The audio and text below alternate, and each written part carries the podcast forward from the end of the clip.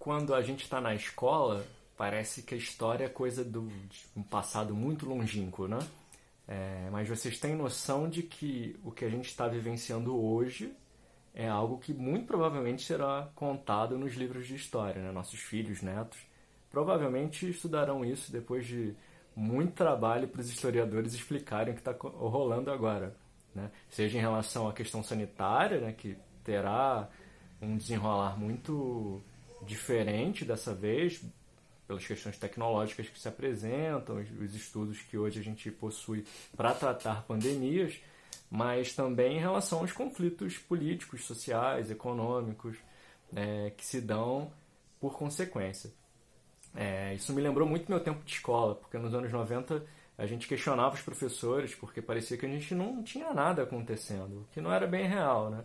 É, ascensão do neoliberalismo no Brasil, fim da Guerra Fria ali na virada da década de 80 para os 90, consequentemente as questões de classe saem de foco, são até um pouco abolidas da academia, é, mas aparentemente com todo esse esse debate sobre a prevenção do novo coronavírus, o Covid-19, a gente tem novamente esse retorno à classe. Não só por isso, isso já vem sendo é, evidenciado através de, desde a crise de 2008, onde novamente esse conflito de classes, né, a famigerada luta de classes, é, volta aos holofotes. É, enfim, nesse processo dos anos 90 de globalização, da informática, né, todo mundo sabendo inglês, tinha até uma lenda, né, um, um, uma questão de que você seria muito bem sucedido se você soubesse informática e inglês. Nossa, aí seu futuro era garantido. Né? Isso muito em decorrência desse aspecto esperançoso, essa expectativa é, muito positiva em relação àquela geração.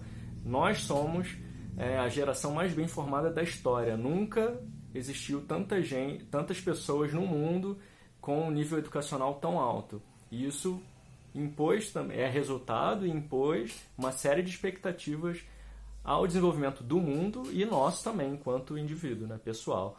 É, sem, todas as gerações vinham à tona de modo a superar o desenvolvimento dos seus pais, é, as conquistas dos seus pais. Os pais é, todos tinham um pensamento de que seus filhos partiriam da onde eles pararam, né? Se eles deixar, alcançaram aquele posto, era a partir daquele posto básico que os filhos iriam dar continuidade. E o cenário hoje não é bem assim, né? É, a gente tem no Brasil, pelo menos, mais de 12 milhões de desempregados, mais de 40 milhões de pessoas na informalidade, incluindo pessoas que possuem diploma de, gradua de graduação e pós-graduação, e esse é um cenário que é global, não é apenas do nosso país. Né? Obviamente, nas periferias do mundo isso se agrava, mas não é um contexto brasileiro apenas. É, o mundo não dá conta. A crise deixou muito claro como esse projeto é, de desenvolvimento não serve para a maioria das pessoas, mas favorece muito esses setores bem específicos que conseguem manter seus lucros, principalmente através do endividamento alheio, endividamento alheio é, das classes menos favorecidas. Nossos bancos no ano passado tiveram lucros recordes, né? e ano após ano conseguem novos recordes de lucro.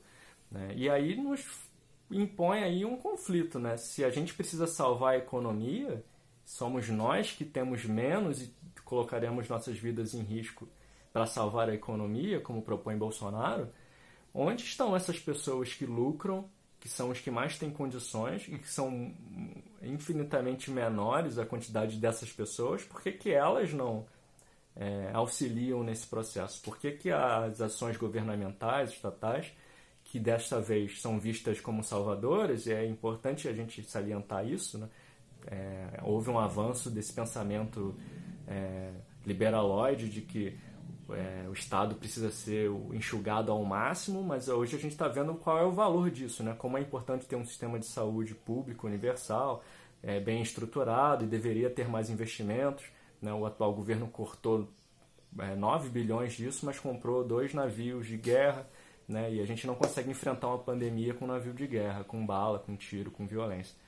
A, mas ele consegue dar um jeito de fazer com que a sua política seja violenta e coloque milhares de vidas em risco. É... Bem, isso expõe uma questão de classe. É o retorno à classe, como diria o Bauman nesse livrinho que está aqui, sobre educação e juventude. É... A gente precisa pensar em como essa desvalorização da questão científica, do pensamento é, sanitarista, dos especialistas, esse descrédito que Bolsonaro impõe, também revela o fato de que a educação já não garante um desenvolvimento pessoal, já não garante essa esse senso meritocrático que eles gostam tanto de salientar enquanto conquista, enquanto ascensão social, enquanto mobilidade social. Durante muitos anos, as classes menos favorecidas viram na educação a possibilidade de ascender socialmente, de ter mais condições econômicas, de conquistarem aquilo que os pais não conseguiram. E hoje isso já não é garantia de maneira alguma, né? Nós somos é, provas vivas de que não. É, então você tem um nível de desemprego muito grande, um descrédito em relação à educação enquanto valor de, de conquista, né? De que não adianta eu estudar, de que eu não vou chegar longe e aquilo e a partir do momento que aquilo não tem mais valor economicamente, que é hoje a grande é, é, grande senso hegemônico no mundo enquanto projeto de sociedade, se você não tem grana, se você não tem capacidade de consumo, é, não serve. Você não está inserido na sociedade. E se a educação não garante isso, então ela também não está inserida. Então, o conhecimento acaba entrando em descrédito também nessa perspectiva. E isso nos coloca novamente na grande questão do momento: que projeto de sociedade queremos? Para onde estamos caminhando com tudo isso? E este é um momento de grande conflito, onde a gente divide perspectivas humanitárias, e eu não estou falando nem mais de direita, esquerda, socialismo, liberalismo, etc. Questões humanitárias, uma radicalização tremenda da hegemonia da grana, do lucro, do dinheiro, é, enquanto fim.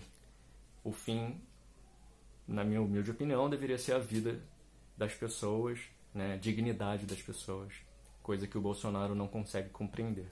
Mas tenho certeza que, tomando as precauções devidas, se a gente continuar focado na quarentena, mas também revendo nossos valores, nossas perspectivas futuras de que sociedade gostaríamos de ter entre nós, né? não apenas através da nossa, da nossa ação individual, mas nas nossas relações, das conversas que estabelecemos, dos projetos de vida que estabelecemos, no voto também, enfim.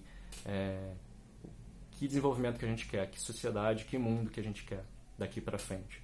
Porque estamos num momento de definição disso. Este conflito vai nos impor grandes reflexões e fica aqui essa proposta para que a gente use a quarentena também para isso. Né? É isso. Se você curtiu o vídeo, é, compartilha com os amigos, segue o canal. É importante para que a gente continue desenvolvendo outros vídeos e, e o trabalho aqui, esse papo. Valeu? Um abraço, gente.